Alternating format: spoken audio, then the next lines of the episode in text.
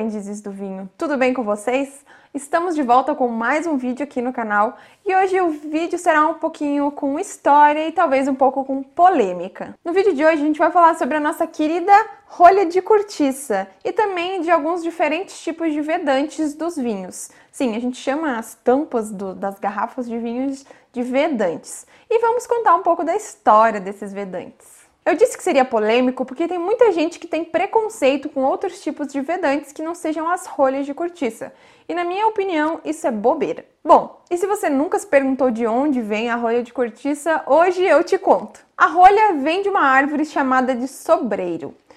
É, é tirado a camada mais externa da casca dessas árvores e delas vem a rolha. A primeira vez que se pode tirar essa camada externa da planta, né, da árvore do sobreiro, é depois de 20 anos que a, planta em crescimento.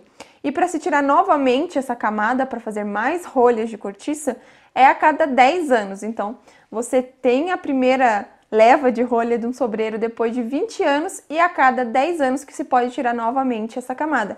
E tem que ser feito com muito cuidado para você, para quem for tirar, né, quem trabalha, os corticeiros que trabalham com essa com essa técnica, eles têm que tomar muito cuidado para não machucar as outras camadas da árvore, que isso pode causar um problema no fluxo ali de seiva da, da própria árvore. O sobreiro que é a árvore da cortiça, ele não é, ela não é fácil de se encontrar em qualquer lugar do mundo. A gente encontra ela na região mediterrânea e principalmente na região ibérica. E por ser uma atividade que é muito bem feita e que trouxe um bom retorno econômico e sustentável, hoje em dia é proibido se derrubar um sobreiro. Apesar dessa loucura que é pensar que uma rolha vem de uma árvore, é, a gente não pode deixar de afirmar, né? A gente não pode negar que, que a cortiça é um material super versátil. A cortiça é utilizada para diferentes finalidades, desde isolamento térmico e acústico e até como um material à prova d'água. Os gregos e os egípcios utilizavam a cortiça para diferentes finalidades também, tanto para a construção de embarcações e até para preparar redes de pesca. A gente encontra também na internet notícias, né, histórias, relatos de que o prime a primeira pessoa a se utilizar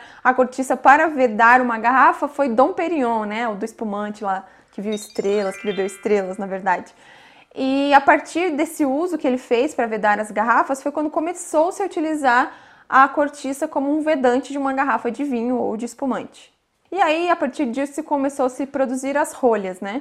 Se essa história é verdade, eu não sei, mas é o que a gente encontra aí na internet e, e de informações sobre quando começou -se a utilizar a rolha para vedar um vinho. E com o crescimento e a popularização do uso da cortiça, os corticeiros, que são as pessoas que trabalham com esse material, principalmente lá na região de Portugal, incentivaram diferentes setores né, a, utilizar a cortiça como uma matéria-prima principal do seu, do seu setor. Mas bem, já contei para vocês um pouquinho da história da rolha de cortiça e se tem uma coisa que a gente não pode negar relacionada ao vinho, é que a rolha traz todo um charme e elegância para aquele ritual de abrir uma garrafa.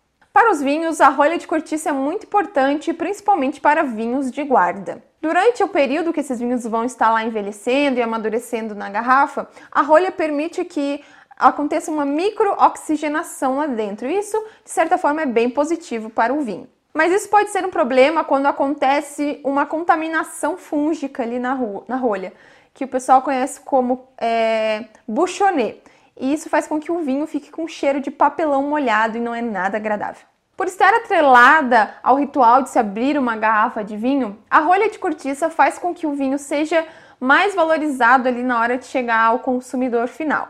E isso, é claro, faz com que o produto chegue mais caro também. E por conta disso, a gente acaba que encontra hoje em dia alguns vinhos, né, muitos vinhos, que são vedados com outros materiais além da cortiça.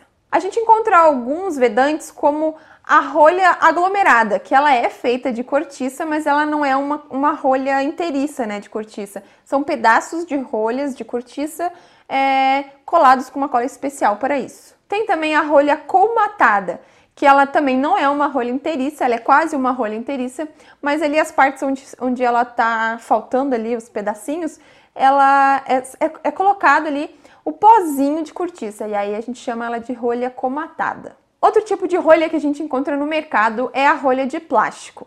Ela é utilizada para vinhos de consumo rápido, vinhos de consumo jovem. E para abrir uma garrafa com esse tipo de rolha, se utiliza o mesmo saca-rolhas.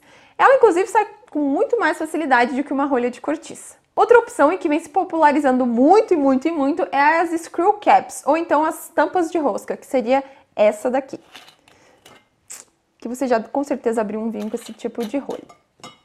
Rolha não, acabei com o negócio. Você com certeza já abriu uma garrafa com esse tipo de, de tampinha aqui. Ele é super fácil de abrir. Esse tipo de vedante, né, as screw caps, elas fazem com que os vinhos saiam mais baratos se comparado com as rolhas de cortiça e além disso, elas vedam o vinho por completo. Não acontece aquela microoxigenação que a rolha de cortiça permite ao vinho. Então, normalmente as rolhas de, cor... de... as tampas de rosca elas são utilizadas também em vinhos de consumo mais rápido, vinhos de consumo jovens. A tampa de rosca, ela é vista ainda com muito preconceito no mundo dos vinhos. Muita gente acha que por ser uma tampa de rosca, não ser uma rolha, o vinho é ruim, mas isso deveria deixar de existir. Existem sim vinhos de qualidade que são é, vedados hoje com esse tipo de tampas.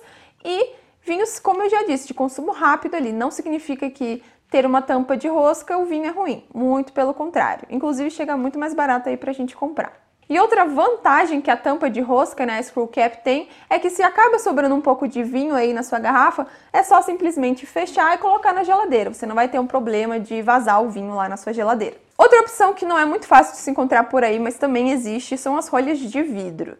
Elas também são super fáceis de retirar, não precisa de um saca-rolhas, é apenas retirar a pressão dessa rolha com, dedo, com os dedos, né? Não tem muito mistério na hora de abrir. Bem, essas são algumas opções de vedantes que a gente encontra aí para os nossos queridos e amados vinhos.